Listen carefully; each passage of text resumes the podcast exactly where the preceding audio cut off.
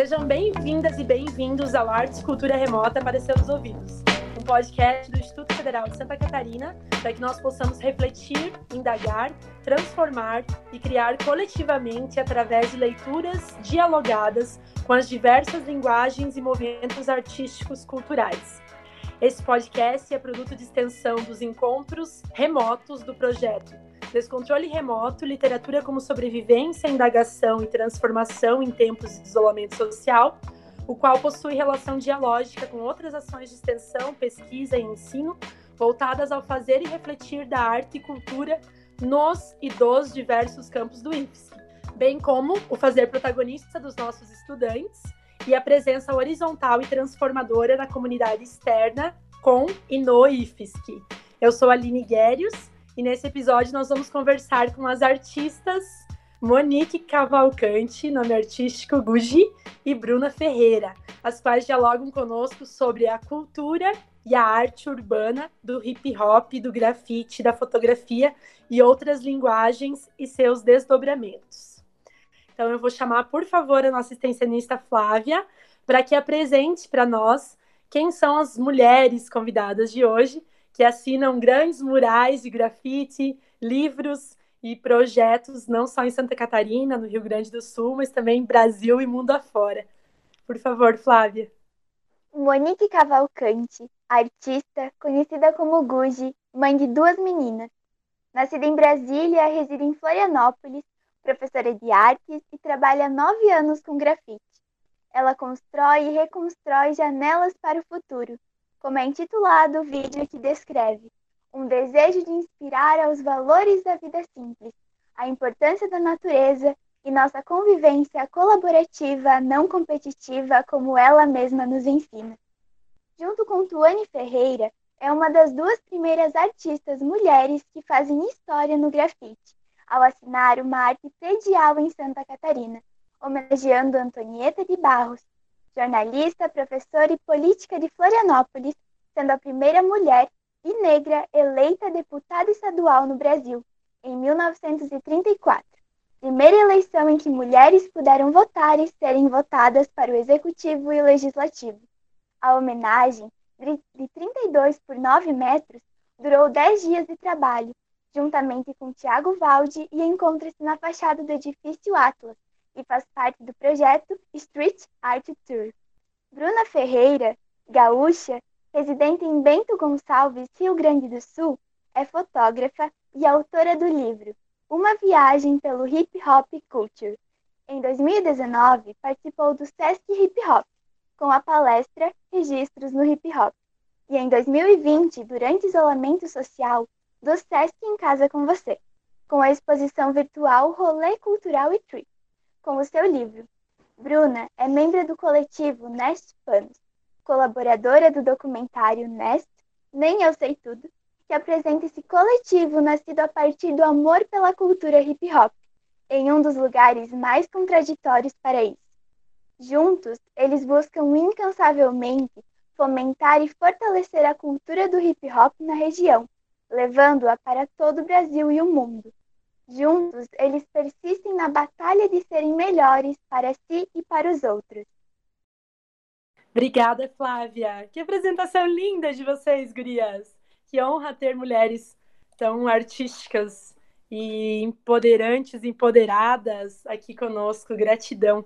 Eu vou começar citando Maurício Vilaça, que é descrito no Brasil como um aí dos pioneiros do grafite também. Ele diz que desde a pré-história o homem come, fala, dança e também grafita. E a gente pode pensar nesse, nesse ser humano pré-histórico. Nós falamos também no teatro isso, que a gente faz teatro desde os tempos das cavernas, as pantominhas e tal, e eu vejo os desenhos também como esse grafitar desde a antiguidade aí. A gente pode pensar depois no muralismo contemporâneo, que começa lá no século XX, no México, né? com o Diego, depois aqui no Brasil, na metade do século XX. Grafite nos Estados Unidos tem força aí nos anos 70 e no Brasil chega aqui nos anos 80. As meninas podem falar com mais propriedade dos nomes aí que são importantes para vocês. Eu vou começar a minha primeira pergunta, nossa pergunta. como vocês definem, qual que é a leitura de vocês. Então, nosso projeto tem muito a ver com literatura, mas o podcast em si, arte e cultura, né, não só literatura. Então, pensando nesse movimento artístico-cultural, o que é o movimento de arte e cultura urbana do hip hop para vocês, que envolve tantas linguagens e tantos movimentos artísticos culturais? Como vocês, com a experiência de vocês, os definem ou o definem? Por favor, Bruna, você primeiro, porque letra B. Primeiro, agradecer, Flavinha. Muito obrigada pela apresentação. Você é muito fofa. Eu acho que posso concluir e, e, expor também que a cultura hip hop ela vem como uma forma de comunicação, de expressão e de manifestação né? Tem um trecho de um documentário que há muito tempo eu assisti, que se chama Star Wars, que fala muito sobre porque, inclusive, até vou pegar o gancho do grafite, né?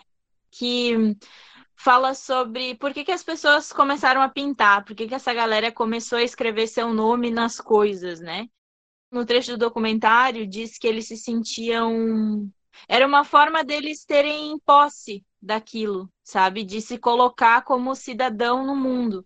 Então, a partir do momento que eu conheci o hip hop, foi como se eu encontrasse o meu lugar no mundo, né? Assim, uh, me enquadrar nessa linguagem para conseguir me, me expressar e conseguir me manifestar, né, da verdade que eu acredito, da sociedade que eu acredito, né? E, enfim, participar de uma comunidade que tem características próprias, né? Tem códigos próprios, tem linguagens específicas e que uh, compõe a gente como cidadão no mundo, né? Na, na, na, comunidade que a gente vive. Então, uh, eu acredito muito nesse hip hop da manifestação, de ser um lugar que você pode pertencer no mundo e ele não é um lugar físico, sabe? Ele é uma verdade que tu leva para a vida e que tu se manifesta e, e, se comunica com as pessoas, né? Através do grafite, através da fotografia, através da dança, através de uma música, enfim, de todas as formas que compõem a cultura, né? E acho que é isso. Posso completar, complementar de alguma forma, né? Mas assim, basicamente é isso, né? Eu tenho algumas leituras sobre o, a cultura hip hop, porque para mim ela chegou através da dança inicialmente e depois ela veio com o grafite. E também por ser artista visual, eu tenho também uma noção sobre as manifestações artísticas também um pouco diferente. Por exemplo, eu vejo que a gente, como enquanto humanidade, a gente vive e aí a gente faz arte e com essa arte a gente vive. Isso assim, se a gente pegar todas os, as linguagens artísticas, elas vêm com essa condução. E o hip hop ele é muito potente, ele é muito é recente, de certa forma, né? Se a gente for pegar os movimentos artísticos, o, o hip hop ele é uma coisa muito recente e ele também é uma vanguarda, assim, né? Ele pega uma juventude, ele e tem outra característica também que eu gostaria de pontuar, que é o fato de em diferentes locais o hip hop ele é uma resposta para exclusão social às vezes e para desigualdade social que a gente tem pela forma que a gente vive. Então, assim, lá no Japão existe o hip hop, no, Chile existe hip hop, aqui existe hip hop. E, enfim, em vários outros lugares, e ele vai fervendo com as pessoas por é, quase mesmo uma necessidade. Então, é muito interessante ver né, que isso ele é uma, uma coisa bem intrínseca né, para uma necessidade nossa de mostrar nossa existência, como a Bruna falou, nosso lugar no mundo.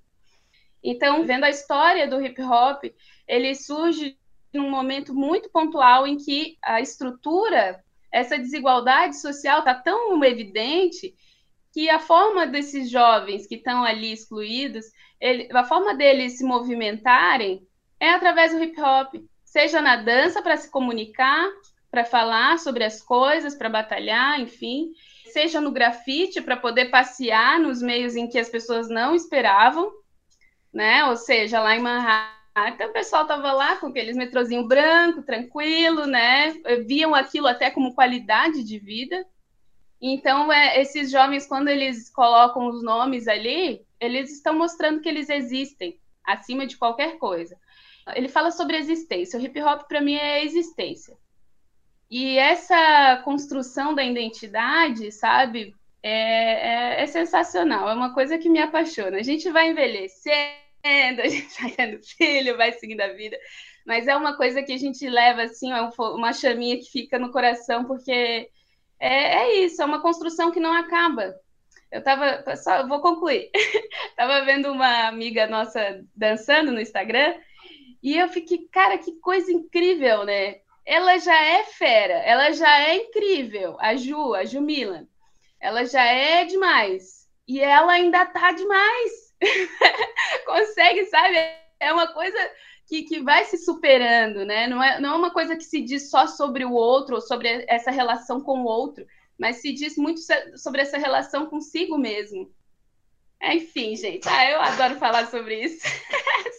É uma hora só, a gente tinha que ficar aqui cinco. Então a gente chamou a convidada certa. Mas quando tu falou dessa chama, né?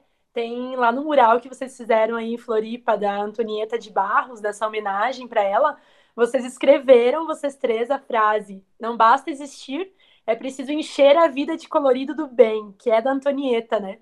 Então, baseado nessa tua trajetória de artista, de professora, né, de mulher, nesse teu lugar de fala, o que que para ti são essas cores na cidade onde pensar que o grafite rompe com vários padrões, vários estereótipos de cidade, né? A gente teve o exemplo de São Paulo, por exemplo, lá quando o prefeito pintou tudo de cinza, isso é muito corriqueiro de acontecer, né? Ah, vamos limpar, vamos tirar isso aqui daqui. Então, o que é o grafite para ti nesse sentido de romper ou de colorir, que é essa chama? É, nada novo, né? Esse negócio de São Paulo aí é uma coisa recorrente, que a gente vivencia normal, né? Cada remessa vem mais uma e é isso, a gente lida com isso, né? Eu acho que o colorido do bem, ele é essa complexidade que a gente consegue trazer para os muros, porque para mim eu acho que o grafite, se ele for visto como uma mídia, ele é uma coisa bem gritante mesmo, sabe? Ele intervém, ele entra no meio do seu caminho, ele num prédio mesmo é uma coisa, né? É, é, é, inevitável você passar e não perceber assim. E o colorido do bem, eu acho muito interessante essa frase da Antonieta, porque a gente pode estar tá trazendo ali várias perspectivas, sabe? Mesmo que às vezes não seja algo agradável, porque uh, eu tenho uma, uma visão do picho, por exemplo, que às vezes as pessoas ficam é, é a maioria, né, também tem essa ainda essa transgressão, essa coisa de essa resistência, né, de tipo, ah, nossa, isso é sujeira, isso é horrível. Mas é, é igual nas relações, se a gente tem problemáticas, questões ruins, a gente não gosta de ver, né? Mas quando a gente consegue perceber algumas coisas, essa estética, que às vezes é agressiva ou não, ou é só uma, uma manifestação ali de alguém, né? É, a gente consegue refletir sobre algumas questões da cidade, apropriações de espaços e por aí vai. Então você vê como é infinito, como a gente pode levar para vários caminhos assim. E isso é bonito, isso é do bem, sabe? A gente perceber a nossa multiplicidade, entende? Eu acho que o grafite ele fala muito sobre isso, assim, é essa individualidade ali. Às vezes é só para si, mas ao mesmo tempo você está ali no meio do caminho de várias pessoas. eu acho que é um pouco isso. É, e eu acho que isso dialoga com o que tu falou no, no artigo da Paula Guimarães, em 2017, e tu dizes que é uma arte que está em construção, e é uma coisa que o Jefferson já me falou, não é, não é perene, né? Ela é efêmera, então tá ali, depois o Dória pode vir e pode apagar, então é uma coisa e ao mesmo tempo que ela está em construção, tu fala nesse teu artigo que nada é. Né? Então é uma expressão de pensamento nas paredes e ainda está em construção e ao mesmo tempo nada é. É isso. Efêmero, muito massa. Obrigada. Bruna, será que você poderia descrever para nós o que é o break, o que são os b-boys, b-girls e também o cypher? Por favor, os leigos e curiosos. Uh, o breaking é uma expressão artística através da dança, que é uma vertente da cultura hip hop. Acredito que ele já existia antes de, de ter sido uh, acoplado, né, junto com os outros elementos da cultura hip hop, mas ele surgiu na mesma época, da mesma forma, e também como uma manifestação, como uma, uma, um outro caminho ao qual essa galera toda, que na época eram quase crianças, na verdade, né? Buscava para se inserir na sociedade, para ter seu lugar no mundo, mesmo que às vezes eles tivessem que fazer o próprio mundo, né? Disso nasceu o breaking, os b-boys são os meninos que dançam, big girls as meninas, uh, que tem essa estética de breaking, tem os códigos da dança específico, e a Cypher é onde ele acontece, né? Tem por estética um círculo, onde as pessoas ficam ao redor, uma pessoa dança no centro. Mas mais do que a estética dele, a Cypher ela é uh, uma troca de energia, né? Tudo que envolve a expressão artística da dança, ela está muito presente na Cypher dentro da codificação do breaking, né? Então, naqueles códigos com aquela dança, né? Que também não são muito limitados, a pessoa também é livre para se expressar como se sente à vontade na cipher. Uh, troca uma energia, é um universo dentro de um espaço muito pequeno aonde cabe todos os sentimentos. As pessoas dançam com um pouco mais de agressividade, às vezes as pessoas dançam com um pouco mais de leveza, com carinho, às vezes com uma energia mais pesada. A Cypher ela é democrática para as pessoas colocarem seus sentimentos, né? E celebrar, acho que principalmente celebrar o, o fato de poder dançar, de estar participando de uma cultura que é muita energia, né? Ela fala muito sobre contato, sobre troca. E, enfim, é, a Cypher é o momento de, de, de mostrar o que é ser b-boy, b-girl, além da, da, do sentido literal da palavra, né? Que legal conhecer, obrigada. E quando tu falou também, eu vou citar aqui uma. Na verdade, vou te citar Ferreira 2018. Mas quando tu fala que é, é, essa roda, né? Onde um de cada vez ocupa esse meio, mostrando o seu estilo, que eu acredito que dialoga muito com a identidade de cada um que dança. Tem uma entrevista do, do Wagner que a repórter pergunta, né? Ah, é para se mostrar lá no meio da roda. E aí ele pega o e meme vai, não, né? Não é isso, eu representar, né? é, representar o que eu tô sentindo, essa energia. É essa energia que está na roda. E eu acho que todos os movimentos artísticos culturais que trabalham nessa ideia de círculo me lembra também muito o slam poesia que tem, né? Essa coisa de todo mundo estar tá ali em círculo. É isso, é o que a música pede, é o que a energia do dia ali de cada pessoa pede. Então é uma vibe muito massa, assim. Gratidão pela sua resposta. Vou passar para a citação da Paula Guimarães de novo. É, Guji, ou Gug, meu Deus, gente. Monique, no artigo da Paula Guimarães, As Existências e as Cores da Periferia na Arte de Guji, ela abre aspas e aí eu vou citar ela. Numa das avenidas mais movimentadas da área continental de Florianópolis, o realismo de uma personagem retrata no muro e é um convite para desligar o cotidiano automatizado e refletir sobre as existências. Há uma força naquela mulher grafitada que, mesmo estática, ali consegue se comunicar com os olhos. Pensando também nesse lugar de fala de mulher, no caso da Guji, que é mulher negra, mãe, fora da sua cidade natal, Brasília, a gente quer saber, por favor, como que foi a trajetória e as principais experiências da Guji, também depois a Bruna pode contar um pouco, através dessas manifestações urbanas. Por favor, comece, Guji. Aliás, a menina que está lá grafitada é a aluna da Guji, né? Duda. Eu li isso também no artigo. Isso! Perfeito! é a Duda. É muito massa isso, né? Isso foi uma fase minha que eu chamo de publicidade afetiva. que eu usei o grafite para enfim, colocar minhas amigas, pessoas que eu conheço, pessoas que eu, admiro, que eu acho relevante, na rua.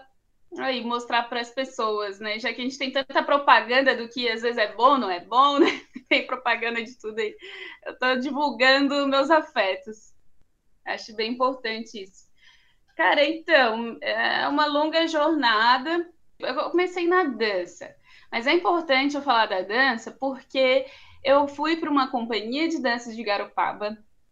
A primeira coreografia que eu dancei lá foi Massa de Manobra e era uma música do Zé Ramalho e a gente dançava breaking. Então pensa como a minha cabeça fez assim. Porque gente, a Agnes e o Rogério, eles são os, né, os coreógrafos, né, é, da, da companhia, enfim, são papai e mamãe de todo mundo ali, né? E eu devo muito a eles, assim, sobre a minha paixão pelo hip hop, a minha paixão pelo grafite, a minha paixão pela arte, veio disso, sabe? É uma paixão pela paixão deles, assim, também, sabe? E o que, que eu quero dizer com esse Zé Ramalho aí, break junto, né? Cara, isso é identidade. Identidade. Então, eu comecei a perceber sobre identidade dentro da dança. E quando a gente. Eu gostava muito de palco, essas coisas, mas quando a gente estava nos festivais, nos encontros, sabe, toda coisa acontecendo junto, aquilo me, me vibrava, assim, né? E o desenho só foi. Eu só fui despertar para ir para a rua com os desenhos depois, assim, de ter um cutucão no meu irmão e falar assim, cara, vai, por que, que você não coloca seus trabalhos aí na rua? Aí eu falei, pô, pode ser e tal. E aí eu comecei a, a observar e ver como que se usava um spray. Então, é, antes, com 14 anos, o Riso deu uma oficina em Garopaba, mas eu nem vi. Eu, eu, eu passei assim, vi ele falando dos gêmeos, peguei e fui para a praia. Olha só a cabeça da pessoa. Mas já me despertou ali o interesse até. Mas eu não, não me apeguei na época. Tá, espera aí. Agora eu tenho que fazer parênteses. Tem que fazer parênteses para te pedir uma contextualização aí. Quem são os gêmeos? Vai lá, para gente que está aprendendo. Contextualização. Ah, tá. Então, é, eu peguei uma parte da oficina do Riso que ele explicava sobre a origem do grafite e principalmente sobre essa questão de identidade, falando sobre os gêmeos. Então, falando sobre os personagens deles, o que, que eles retratavam, trazendo uma existência, uma realidade brasileira, é, as cores amarelas, o tracinho super fino. Então, a identidade visual deles, assim, foi bem relevante. E ele trouxe isso, assim, nesse momento da minha vida, com 14 anos. Enfim, se eu for falar dos gêmeos também, aí é outro, uma outra questão, porque tem, tem bastante coisa para falar sobre eles também. São artistas muito interessantes, muito relevantes na história, né? E é isso. Aí eu fui aprendendo muito através do Vades também, indo ver eles pintando e tal, ele, o Veja, o Valde. Aprendi muito com eles também vendo. E na prática, cada muro, cada trabalho me ensina. Então, à medida que eu vou pintando, eu vou aprendendo com o que eu estou fazendo e assim eu fui evoluindo, buscando minha evolução. E aí vem também outra coisa que eu aprendi com a dança, quanto à competição, que é de não, não buscar ser melhor que o outro. Mas quando você busca ser melhor que você mesmo, aí é que você evolui, sabe? Aí é que se tem uma noção da sua evolução, que você fala assim, tipo, não, aquela pessoa ele tá tá trabalhando nisso, hein? Legal, isso é massa. Então eu, eu trouxe isso para o grafite também. E até hoje, cada trabalho que eu faço, eu tento superar o anterior e assim por, por diante, sabe? E aí, no meio disso, eu estava fazendo faculdade, né? Artes Visuais na UDESC. E, enfim, aí entrou um casamento muito doido dessa, dessa vida das artes e, e o grafite. Até pouco tempo eu ainda separava muito, mas hoje em dia já está mais cada coisa no seu lugar aqui na minha vida. Eu já consigo me entender quanto artista, grafiteira, muralista. e é isso, assim. Bruna, tu gostaria de emendar aí qual que é a sua, sua trajetória né, nessa cultura? Na verdade, eu acho que eu passei por todas as. Eu só não tentei tocar ainda nesse meio do hip hop. Mas uh, ainda para mim tem muito significado essa parte do hip hop ser um lugar que a gente escolhe no mundo, justamente porque eu me incluí em outros lugares para tentar me encontrar, né? E aí o que aconteceu foi eu comecei, eu na verdade eu conheci o William e através dele tive contato com o estúdio de dança, enfim, tive contato com as artes antes disso através de projeto social, porque eu não sou da cidade de Bento Gonçalves. Eu sou natural de São Borja, que é tipo interior do interior do estado do Rio Grande do Sul, divisa com a Argentina já. Então, em 2009 eu me mudei para cá com a minha família, enfim. E aí ainda tava, tinha 11 anos, uh, fiz parte de um projeto social, aonde tinha aula de dança, de teatro, de música, enfim. E eu trabalhei cinco anos com teatro também. Eu trabalhava, fazia parte de um grupo aqui da cidade, bem antigo, e através do projeto social consegui uh, continuar com as aulas de, de, teatro, enfim, consegui trabalhar com isso por cinco anos. E depois do teatro foi tipo, poxa, vou uh, conheci outras coisas artísticas, acabei conhecendo o William, que me apresentou a galera da dança, enfim, comecei a frequentar o estúdio e conhecer um pouco mais do que, que era o hip hop, né? Aí eu comecei a fazer aula de dança. Aí eu dancei. Dancei, daí. Ah, vou pintar. Comecei a pintar, daí pintava. Fiz workshop do riso também. Uh, fiz aula com Wagner. Todo essa, essa, quase o rolê da, da Guji, né? Só que eu desisti. Aí, dentro dessas, dessas manifestações, eu sentia que tinha uma energia ali que me fazia querer fazer aquilo, né? Mas não era suficiente, sabe? Não, não me completava. Aí a gente tem esse encontro da Cypher da Vico desde 2011. E eu já frequentava como Big Girl a Cypher da Vico. Só que o que acontecia? Um amigo meu, Iguana, ele tinha uma câmera e ele levava pro, pra Vico. E aí eu comecei a dar o migué né? Não, igual hoje eu não vou treinar, eu vou dar a tua câmera aí, vou tirar umas fotos. E aí, para burlar o treino, eu queria tirar foto. E aí, enfim, isso foi, uh, fui pegando mais gosto tal, mas aquela coisa, eu nunca tive uma referência de nenhum fotógrafo, nem na família, nem uh, não pesquisava ainda o hip hop para conhecer, né? Toda a cultura audiovisual que tem por trás, né, do, do inclusive da chegada do hip hop no Brasil.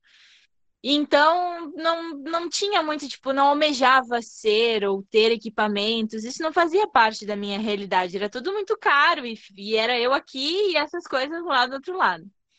Até que eu fui me envolvendo mais com a Nest nessa mesma época, e a gente tinha necessidade, tipo, foto das roupas e dos eventos, dos lugares que a gente ia, né? Da nossa vivência hip hop, assim.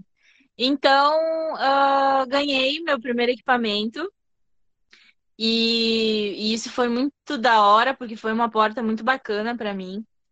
E aí eu falei, cara, beleza, eu vou gostar de fotografia, eu vou gostar de fotografia, mas onde é que eu vou ficar no hip hop? Porque agora eu tenho fotografia, eu danço, eu pinto, eu meu Deus do céu. E aí eu falei, não, então eu vou abandonar o que eu não me sinto completa para me sentir completa com, com outro, essa outra, esse outro, essa outra sensação que veio muito forte, que foi o, o gostar de fotografia. Aí, pesquisando a fundo, vi que tinham muitas fotógrafas e muitos fotógrafos que historicamente são muito importantes para a cena hip hop né? O hip hop tem os seus elementos oficiais, digamos assim, mas eles abrem uma vertente muito grande para que as pessoas pertençam a ele da mesma forma, né? Então eu falei, não, mano, então vou fazer assim, vou usar a minha fotografia para que ela contribua de alguma forma com a cena, né? Quero deixar, então, a, o Pedro dança, o William dança, a Guji faz grafite. Inclusive, a Guji me conheceu bem novinha também, né, do Velho Decipher.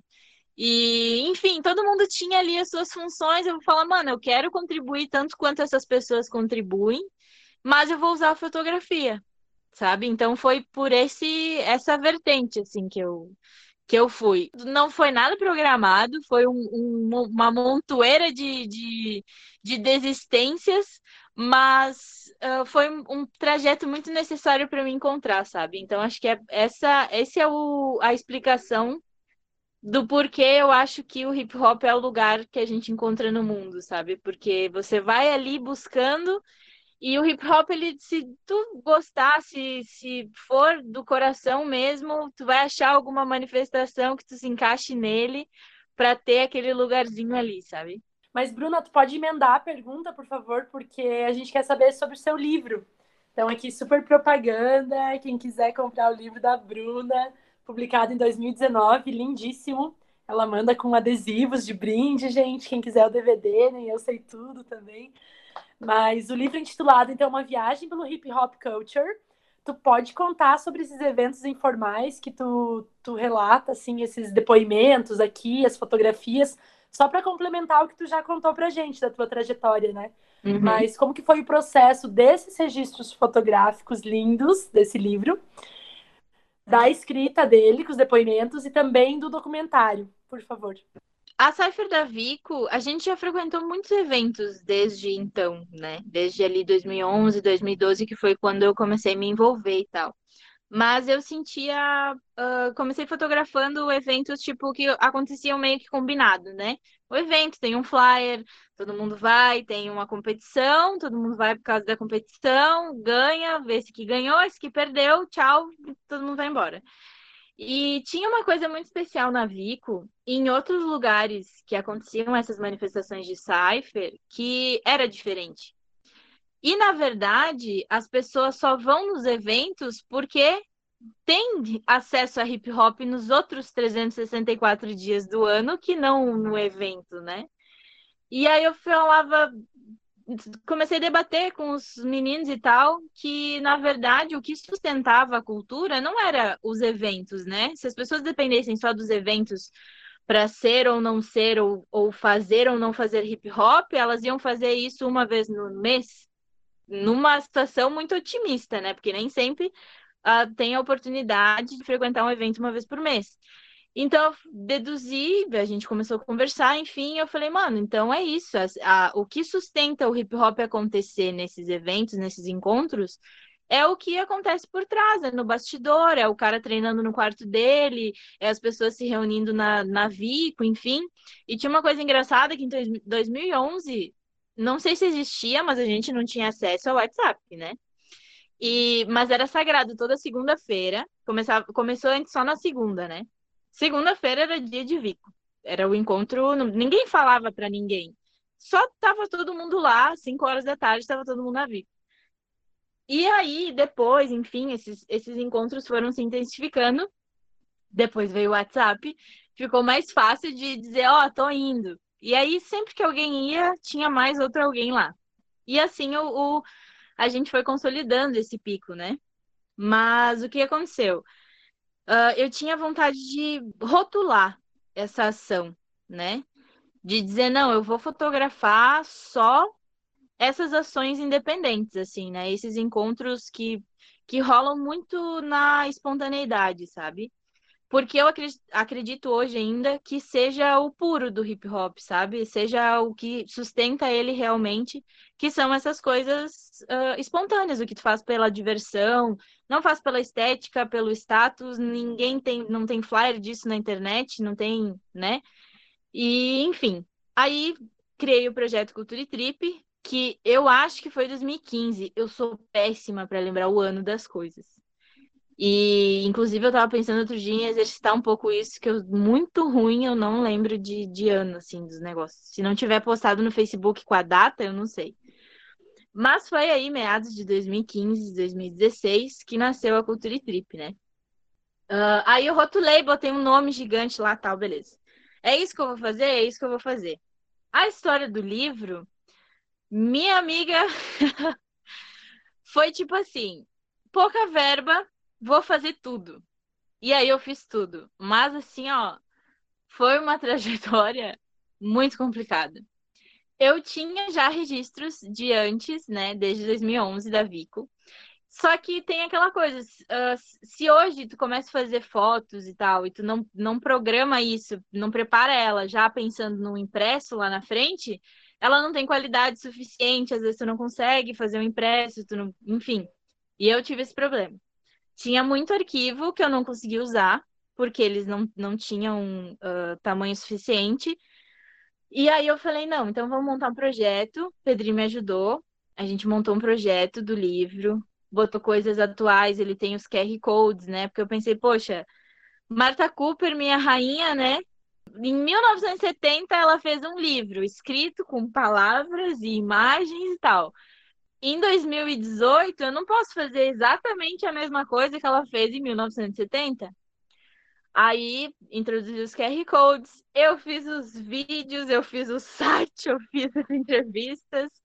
A amiga Severino aqui foi assim, ó.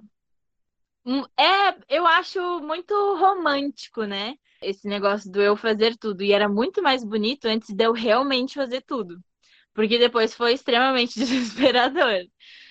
Uh, mas aconteceu, e hoje eu olho para ele, querido, ele é meu, meu xodó, né? Mas foi assim, gurias, um pouco de, de, de inexperiência, né? Eu não sabia nada sobre fazer um livro. E antes de saber, eu já me comprometi a fazer tudo, porque eu queria realmente que ele acontecesse. Não interessa se eu não ia ter dinheiro para pagar a diagramação. Eu ia fazer diagramação então, mas não era por isso que meu livro não ia sair, né? Daí a gente conseguiu, passou no projeto. Eu recebi dinheiro do Fundo Municipal de Cultura para produzir. E no meio do processo, eu vi que na real ia me faltar dinheiro.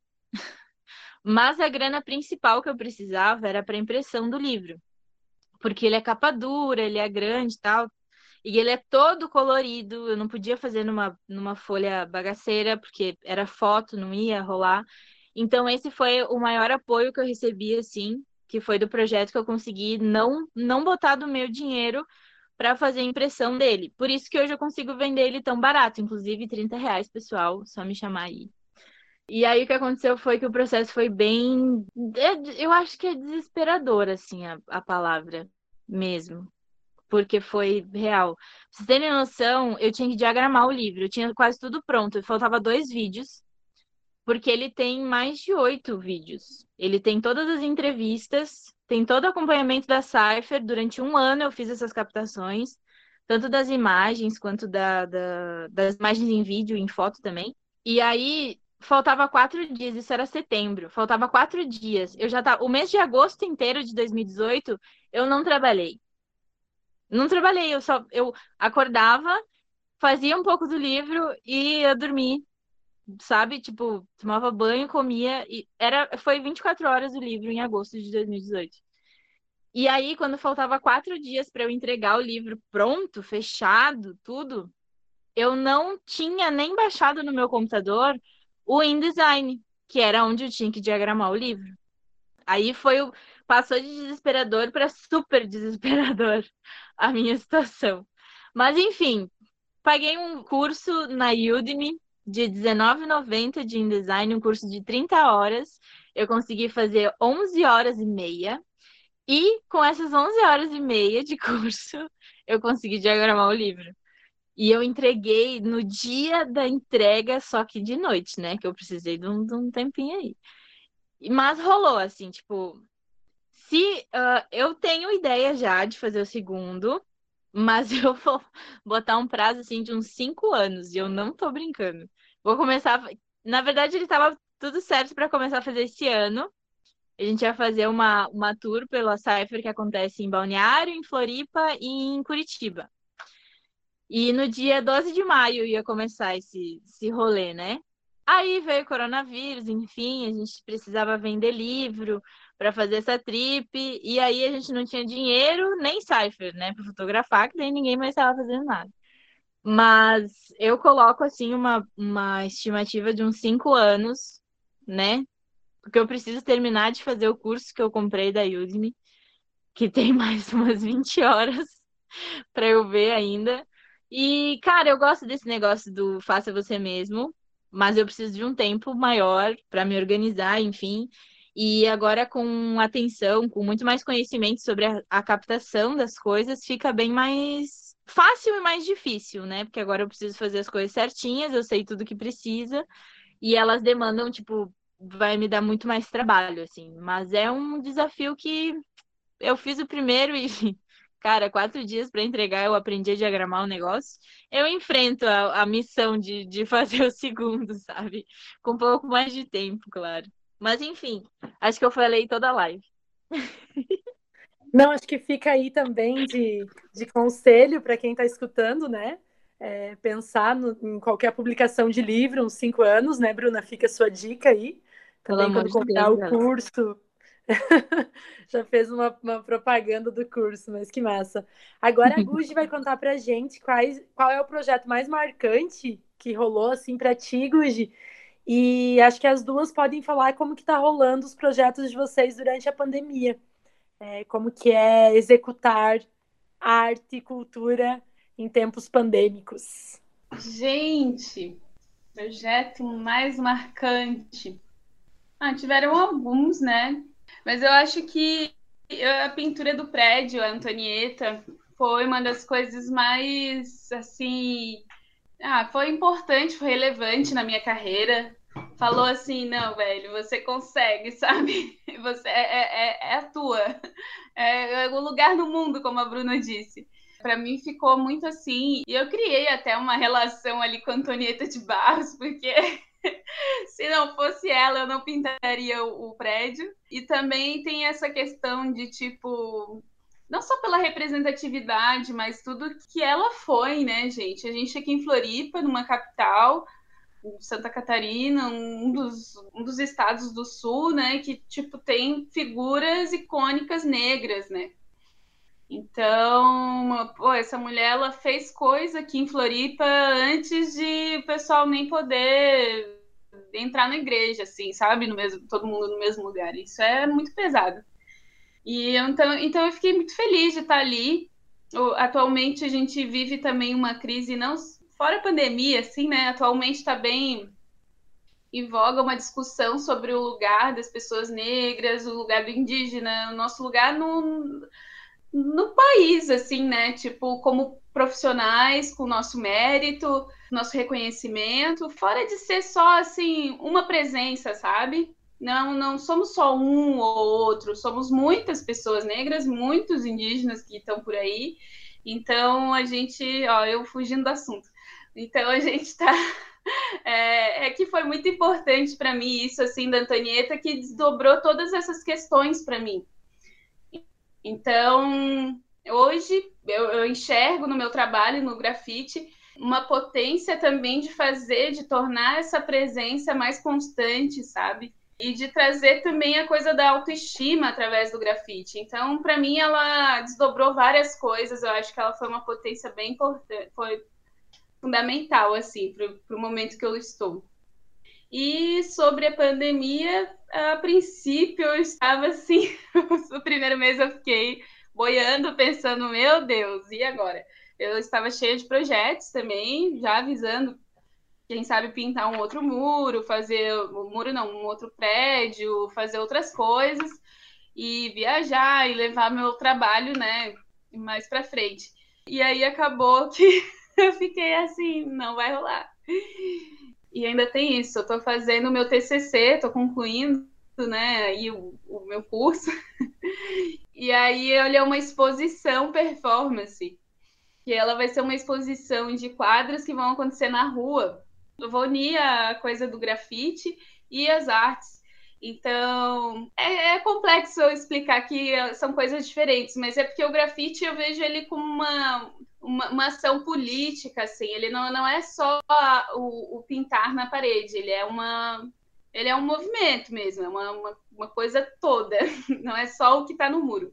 E a arte também tem suas peculiaridades, mas enfim, é um outro nicho. E aí eu quero unir essas duas Moniques aí nessa exposição. E, e tá ficando bem bonito. E no fim eu dei um jeito de fazer ela e vai acontecer em setembro. Vai ser tanto online como na rua. Antes eu ia fazer em uma rua só, em Cavaletes, para as pessoas que estão andando. Mas agora eu vou fazer para quem transitar de carro ou para pedestres, enfim, que às vezes estão indo no mercado, essas coisas, né? E é isso, vai estar tá aí na rua, online, e vou conseguir fazer minha exposição. e muitas reflexões, porque também o trabalho artístico, as nossas expressões, elas não são só o projeto, só, só o objeto artístico ali, né? Então eu estou revendo todo o meu trabalho, estou dando uma mexida, estou estudando bastante, tem sido bom nesse aspecto. É, e é importante nessa tua fala ressaltar o quão político é isso, né? O é. quão o movimento é político. Eu acho que fica bem claro, assim, que não é só o que está lá no muro, é todo um processo, é todo um, romper com várias, várias coisas, mas que massa, muito legal te escutar. A gente quer ver essa exposição aí, então. E que sim, esse TCC sim, seja defendido logo. Massa, Vai ser tô... muito bacana. Legal. Bruna, quer contar pra gente o que está rolando durante a pandemia? Então, tá para sair um mini doc do Faces da Cypher, que é um projeto paralelo à Culture Trip, mas ainda Culture Trip, uh, retratando as mesmas entrevistas de 2018, só que agora a versão quarentena, né? E ela vai estar tá no cronograma do Beren the Cypher, que esse ano vai ser em setembro, de 4 a 9 de setembro, se não me engano. 4, é, 4 a 7 que é um evento que a gente produz aqui, que já tem 11 anos, né? Que é uma produção da Nest. E esse ano, infelizmente, vai ser todo online, né? Era uma programação de uma semana. Inclusive, a Guji já veio, já pintou aqui em Bento, uh, através desse, desse evento, né? Acho que até foi aí que a gente se conheceu e depois, enfim, se trombou em Floripa e tal, mas a princípio nos conhecemos no Cypher aqui. E ele vai fazer parte dessa programação online do Battle, que ainda está para ser divulgado, o cronograma e tal. Também vai ser em setembro. Aí a gente vai, vai divulgar. A Cultura Trip está bem parada, assim, porque as manifestações na rua não estão podendo acontecer, né? Então, uh, a gente até tentou fazer alguma coisa na Vico, mas é complicado. A gente não se sente confortável, não se sente, uh, não se sente seguro, as outras pessoas também acabam, né? ficando também acuadas, o que é muito compreensível. Então a gente decidiu esperar e realmente vai vai retomar essas, essas manifestações quando realmente for mais seguro, enfim. Mas é complicado. Financeiramente abalou todas as estruturas, né, galera? Artistas, eu acredito que muitas pessoas são uh, afetadas com, a, com essa história da pandemia, enfim, mas os artistas é uma coisa assim urgente. Bruna, isso também só ressalta o que foi sempre uma classe de não apoiada, né? E aí durante a pandemia isso só ficou mais claro, assim como as desigualdades sociais, esses gaps de uma classe para outra, né? É a classe trabalhadora que está trampando, que está adoecendo, que está morrendo, e é o artista que está passando dificuldade financeira. É, são as mesmas classes que estão overworking, assim, trabalhando mais do que. Enfim, é, um outro, é um outro encontro, né, Bruna, para a gente falar sobre isso. É, é exato. Se for entrar nesse recorte, a gente fica até amanhã. É, do mesmo jeito que tu relatou, assim, o quão difícil foi, por exemplo, publicar o teu trampo do livro, né, até tu conseguir uma parceria, ou até tu conseguir a prefeitura de Bento Gonçalves apoiando, e mesmo assim depois ter que cobrar e tal, tem todo um rolê. Acredito que a exposição da Guji também dando muito trampo em relação a, a apoio financeiro, né? Então a arte e cultura no Brasil sempre sempre sendo menosprezada, infelizmente. Fica aí nosso protesto. Eu quero fazer um super parênteses e agradecimento porque a Guji, ela foi a responsável, muito bem lembrou a Beatriz, nossa jornalista, por uma oficina de grafite lá no campus Itajaí. Então, gratidão, Guji, que massa, não sabia. E além disso, vocês duas citaram vários projetos sociais. Então, salientar assim, a importância disso. O Jefferson também falou que é a primeira experiência dele lá em, em São José, no IFES, que foi com uma, uma oficina assim de, de hip hop e tal. Então, a importância que esses projetos sociais têm, né, dentro das instituições de educação ou na rua mesmo e que a gente sabe que também carecem de apoio. Então fica aí. Posso fazer a próxima pergunta, que é a última? Não! que triste, dá sempre uma tristeza quando é a última. Mas, gurias, eu vou fazer uma pergunta e depois vou pedir para vocês, quando forem fazer a resposta, deixarem dicas para gente de leitura, de vídeos, quem vocês acham que a galera pode seguir, também as redes sociais de vocês. E, enfim, documentários, sei lá, para a gente conhecer mais desse, desse movimento aí, tão político. Claro que tudo é político, mas hip hop é super político. Então, eu gostaria de saber como que vocês enxergam essa cultura do hip hop, que por um bom tempo foi majoritariamente experienciada por homens. Como a gente sabe, não que mulheres não experienciassem, né? Não que mulheres não estivessem ali no rolê, mas eram principalmente os homens que apareciam. E hoje, como vocês, Guji e Bruna, tantas outras mulheres ocupam essa cena do hip hop, não só no Brasil, mas no mundo. Como que vocês enxergam isso? E, meu, muito massa ter vocês. Valeu. Então, eu tenho uma teoria sobre isso, que já busquei muito a nossa história, assim, dentro do hip hop, com muitas pessoas muito entendidas do assunto, pessoas que eu respeito muito, figuras muito representativas dentro da cena, a maioria homens, mas não consegui encontrar essa questão da nossa história do começo, assim como é com o protagonismo dos meninos, né? Só que, na verdade, eu acho que o que está errado na, na, contação dessa história quanto hip hop, isso desde 1973, é o olhar para nós, sabe? Porque no Estádio Ars não tem nenhuma menina, se não me engano, não me lembro direito agora. Uh, não lembro se a Pink está nesse documentário, mas enfim. Tem as mães da galera, falando sobre a, expressão do grafite, algumas contrárias, inclusive, dizendo que não apoiavam, enfim. Mas eu acho que às vezes a gente não enxerga essas mulheres como da cena, né? E eu acredito que seja. Eu acredito que o meu papel como mulher no hip hop em 1973, quando essa cultura estava nascendo, eu era mãe, sabe? De alguém que estava ali fazendo, botando a mão na massa, reconhecendo essa, essa cultura, que, como uma estrutura da sociedade, a gente não tinha espaço. Mas, poxa, a gente também não votava, a gente uh, não podia uh, viajar sem permissão do marido, a gente era uh, posse, objeto de outra pessoa, né? Então, não ia ser diferente no hip hop. Então, eu acho que parei de procurar o nosso protagonismo em 1973, que às vezes não era nem na sociedade comum, né? Não, não tinha nem esse protagonismo na estrutura de sociedade daquela época, dirá dentro da, de uma manifestação artística marginal que estava nascendo, né, naquela época. Então eu comecei a voltar para esses olhares. Então eu entendo que uh, o hip hop foi e eu acredito que ainda é uh, majoritariamente masculino, mas há outros olhares que estão se voltando para a gente, sabe? Eu não posso dizer, eu não consigo concluir que a gente está mais agora, mas eu acho que nós estamos sendo mais vistas agora, né?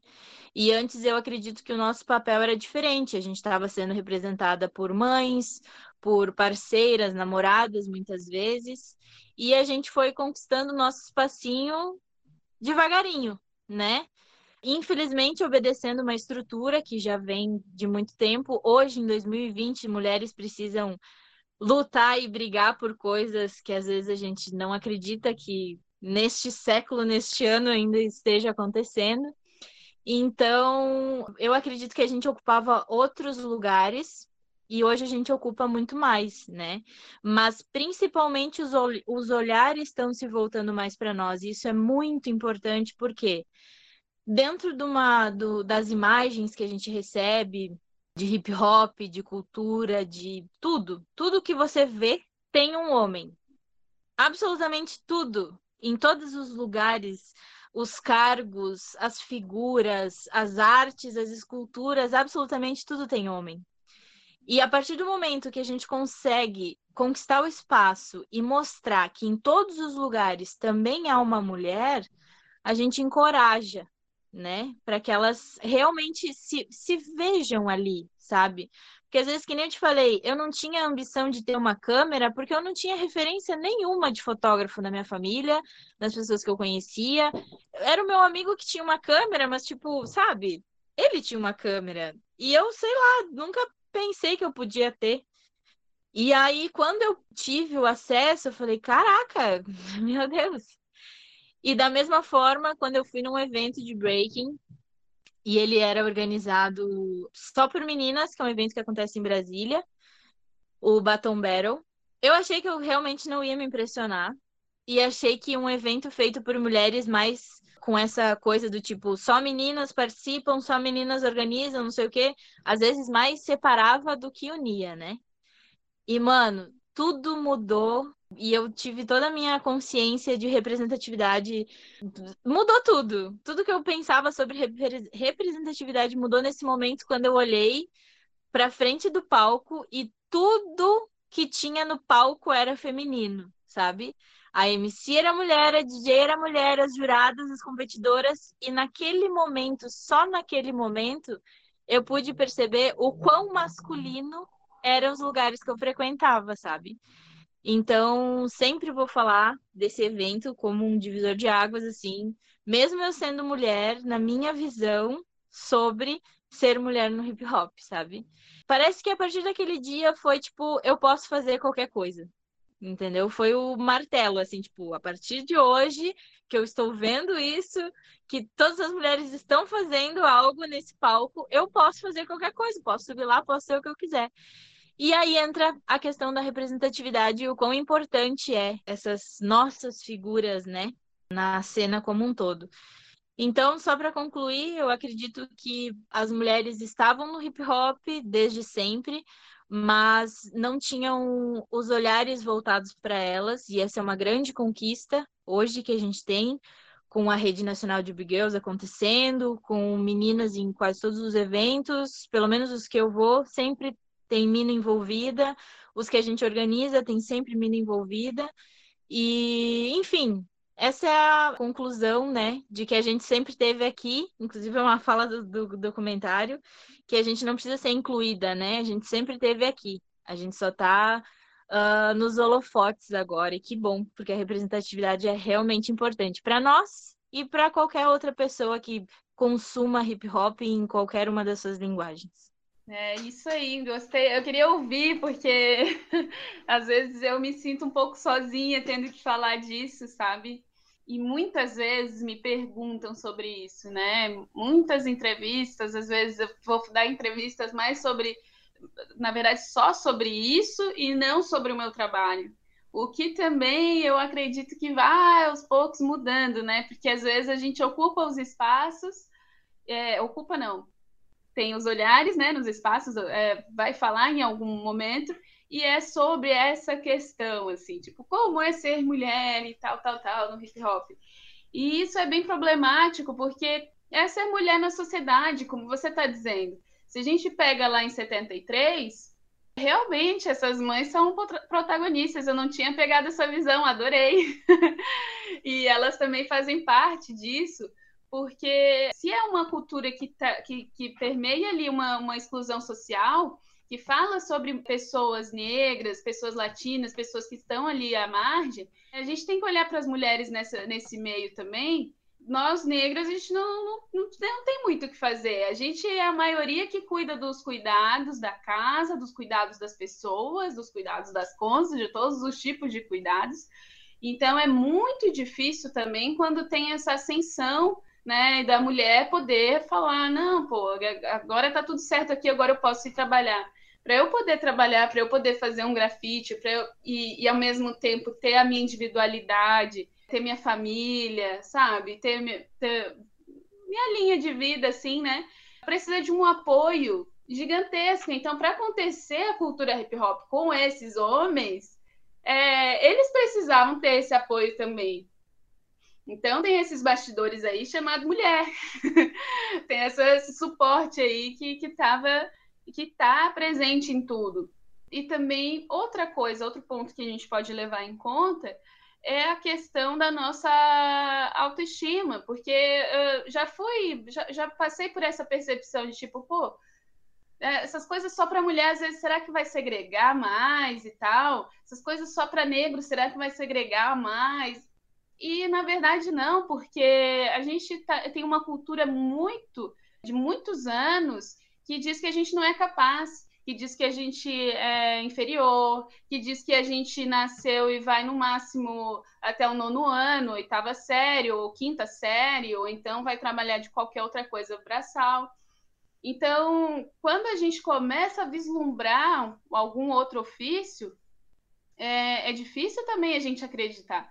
Essa coisa, é, na, eu e ela falando da nossa trajetória aqui, a gente bebeu em algumas fontes, fomos em algumas coisas e realmente não é coincidência. Se a gente falar com outras mulheres, também elas têm essa coisa tipo, puxa, não, não, não coube aqui, não coube ali. E que bom que eu e a Bruna e outras tantas puderam parar e ter um apoio, sabe? É, um, um autoconhecimento, um tempo para poder perceber que não. Pô, isso aqui é para mim sim, hein? eu acho que eu sou capaz disso. Então, é, essa questão também é bem importante. Quando a gente vai para o espaço só de mulheres, a gente consegue ter esse apoio um das, uma das outras, ver que as nossas histórias não são isoladas, ver que não estamos sozinhas. E, na verdade, a gente tem que começar a dar um olhar para essa existência, mas além da, da, coisa de ser mulher, e sim de, de pô, o que, que ela está manifestando ali, o que, que ela está expressando. Ontem eu vi um negócio da Beyoncé e eu acho muito interessante falar disso também, porque ela trouxe ali, cara, uma visão toda, uma visão dela. Ali não é só a Beyoncé, não é só a mulher, ali é toda uma visão sobre a ancestralidade, sobre a colonização, sobre o afro, vários simbolismos, e sobre a vivência dela com aquilo tudo. Então, a gente olhar para a mulher como um ser digno, um ser que tem intelecto, é algo muito importante. Não é só olhar e ah, ter aquela presença única ali. Eu acho que a gente consegue dar mais um passo nessa conquista e olhar para esse, esse ser humano, né?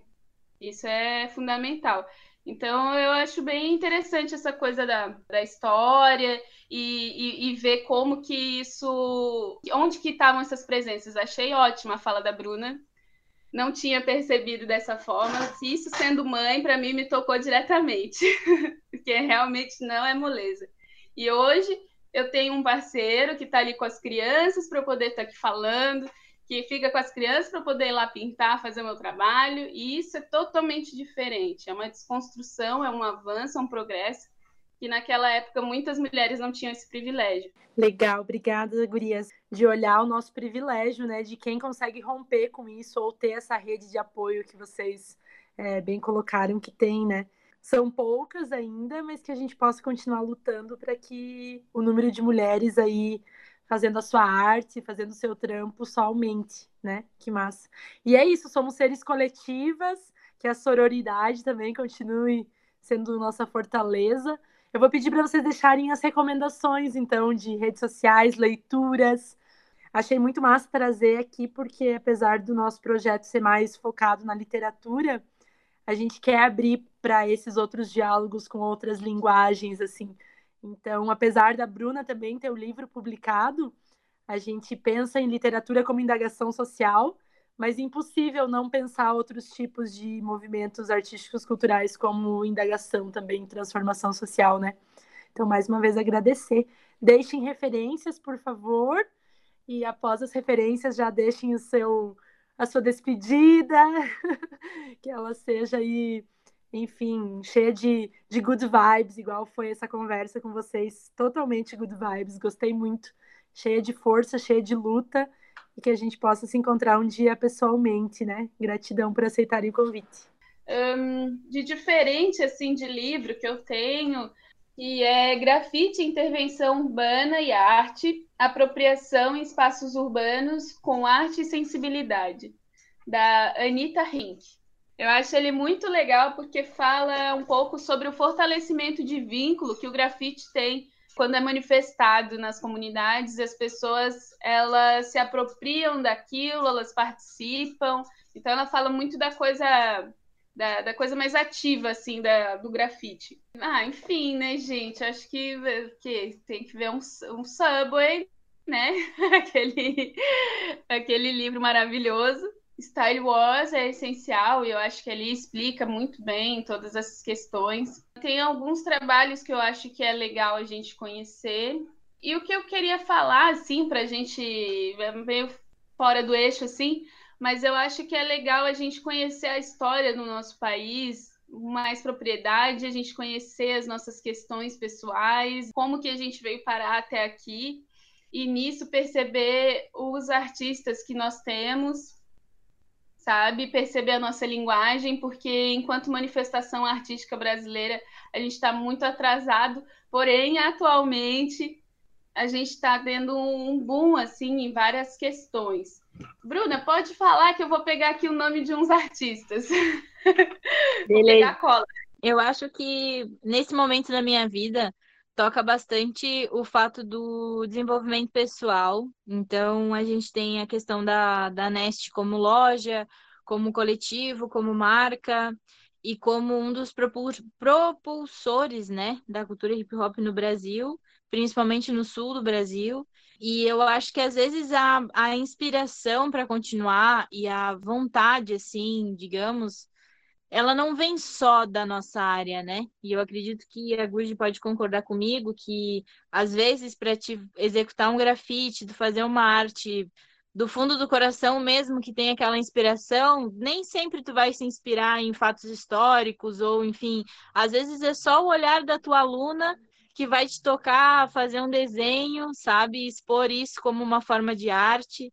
E eu leio bastante Cortella, acho ele maravilhoso. E muitas das falas dele me fazem olhar com mais carinho para o meu trabalho. E às vezes que dá aquele desânimo, sabe? Eu leio um, um livro dele que eu gosto bastante, que é o Qual é a Sua Obra? Qual é a Tua Obra? Que eu peguei um marcador para marcar algumas partes importantes, eu quase risquei o livro todo, porque são realmente vários pensamentos e reflexões que se a gente pegar essas coisas e aplicar no hip hop, a gente evolui muito, sabe? Evolui no trabalho, evolui na expressão, evolui no, no ser, né? E, e eu gosto bastante, e principalmente nesse momento de pandemia, que a gente, eu pelo menos entrei de uma forma que eu, que eu gostaria muito de sair melhor, eu me agarrei muito nessas reflexões e elas fizeram muito bem para mim. Mas, lógico, o estudo da cultura como um todo, os livros da Marta Cooper, do Henry Chalfante, do. Meu Deus, esqueci o nome dele, mas é o Hip Hop Genealogia, do Ed Piscor, lembrei.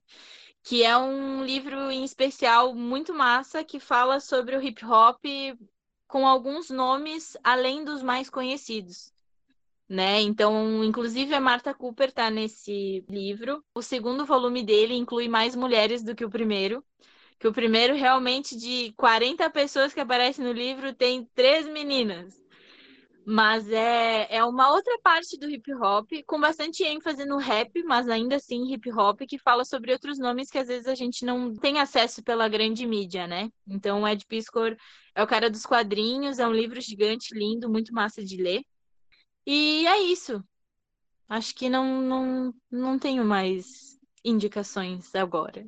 Eu vou indicar só três, tá? Mas tem a Gleo, Gleo G-L-E-O, tá? Que ela é uma artista colombiana. É muito legal o trabalho dela. Enfim, é essencial e eu acho que, que fala muito sobre a essência dela ali no da Colômbia mesmo. Ela traz a bandeira da, do, do país com ela. A Medici é essencial também para a gente falar de grafite, mulher, né? E força e presença. Deixa eu ver. E aqui que eu conheci recentemente, ah, não é uma grande artista ainda, mas é uma artista indígena. Ela é incrível, é uma pessoa muito legal de, de acompanhar também, que é a Georgia Cardoso. Ela é lá de Recife e também está mostrando aí um pouco da ancestralidade dela também, e que permeia por todos nós também, né, gente? Eu acho que a gente tem que se conectar mais com a nossa essência. E é isso. Muito obrigada pelo convite, adorei participar, ver vocês um pouquinho aqui. Foi ótimo. E é isso, vou, vou acompanhar mais esses podcasts, essas lives daqui. Eu adorei. Obrigada pelo convite, gente. E feliz que tu conseguiu participar e feliz que tu gostou também. Que a ideia é mesmo que seja um espaço não muito acadêmico, mas que a gente tenta trazer um, um tema assim, refletindo mesmo, né? O rolê que não seja só enfim, o que a gente tenta romper muito é a galera que olha a, a arte só como mero entretenimento, né? Então, que a gente possa sempre olhar para ela com, esse, com essa criticidade, assim, agradecer novamente. Bruna, say goodbye from Rio Grande do Sul. A Bruna postou esses dias um vídeo dela chegando na casa do pai e ela só podia chegar na casa se estivesse tocando vaneirão. Então, Gente, eu sou da fronteira, caraca, é gaúcho faca na bota. Então faça a sua, sua despedida bem gaúcha, por favor. Cite um vaneirão aí, mentira. uh, não, só deixar uma ideia que é muito massa, porque o próprio documentário, outra sugestão, na verdade, né? Que todo mundo assista aí o documentário Nem Eu Sei Tudo que saiu sobre a Nest nesse ano e que foi um, um outro divisor de águas assim para mim, porque eu consegui expor muito da minha vivência como mulher no hip hop, como foi e ainda é esse trajeto, né, para mim. E pude ter acesso a muitos diálogos assim, por exemplo, a Aline que veio através de uma conversa, enfim, com Wagner e tal, e assistiu o documentário e veio falar comigo. E eu recebi contato de mulheres tão incríveis que para mim é um pouco assustador, na verdade, porque uh, eu não tenho formação acadêmica, estudo bastante para ser uma pessoa inteligente em tudo que eu faço e me dedicar muito para não fazer coisas medíocres, como diz o Cortella. E é muito incrível porque com a arte a gente consegue falar a mesma linguagem, sabe? Então eu consigo me, com me comunicar com vocês, profs, consigo me comunicar, por exemplo, com uma menina que acabou de lançar um livro incrível sobre uh, arte e ela lançou o livro na Europa. E ela me mandou um recado dizendo que se identificava muito comigo e que queria marcar um encontro, enfim. Logo depois veio o convite da Aline e eu tive contato de outras muitas mulheres muito fodas, assim, e de outros campos, como o acadêmico, como artes, assim, nada a ver com hip hop. Por exemplo, essa menina que me chamou, ela estuda Artemisia, que, né, vocês vão saber mais do que eu sobre o que é. E ela fez um puta estudo sobre vários museus da Europa, enfim, e fez um compilado disso, lançou um livro, e ela é daqui, inclusive. Essa é a linguagem que a gente fala, né, de arte, cultura, e que, embora eu faça hip hop, tenha uma vivência diferente da acadêmica, enfim, de qualquer vivência que seja, a gente consegue se comunicar e trocar experiências e pode ver que a gente tem muito mais coisas em comum do que diferenças, né? Então, muito obrigada pelo convite. Queria dizer que eu me senti muito, muito especial de estar aqui hoje com a Guji, com as pessoas que passaram pela live. E, enfim, tudo isso reforça a vontade da gente ser melhor, da gente se reafirmar nesse lugarzinho no mundo, né? E da gente com certeza ficar muito mais feliz com, que, com a arte que a gente se propôs a fazer. Que legal, Bruna. Nós também ficamos muito felizes pelo seu aceite. Que massa a indicação aí do Jefferson, então, de vocês duas. Falamos hoje com muita honra com a Monique Cavalcante, Guji, lá de Floripa, super artista, e com a Bruna Ferreira, do Rio Grande do Sul. Gratidão pela participação de vocês. Vou finalizar dizendo que tu que está aí em casa escutando também pode participar do descontrole remoto durante a pandemia. A gente se encontra sempre virtualmente aqui nas quintas-feiras, às 19 horas pelo código RFZJZABRGG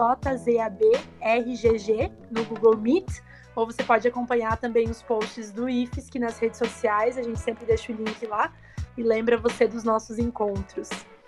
Fique também por dentro das publicações e produções do Instituto Federal de Santa Catarina, acompanhando, como eu disse, nas redes sociais. E, se preferir, pode criar um alerta para receber sempre as notificações, agora também por e-mail, dos posts do Instagram e do Facebook. Para você escutar os próximos episódios desse podcast Arte e Cultura Remota para seus ouvidos e também conhecer os outros podcasts do IFSC, basta seguir o IFSC nas principais plataformas de streaming.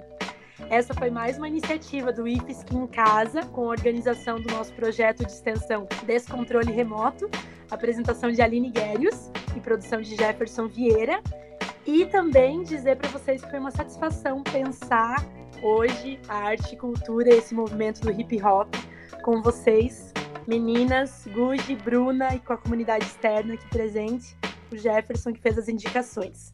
Vou pedir para quem puder ficar em casa e acompanhar a gente sempre no podcast ou nos nossos próximos encontros.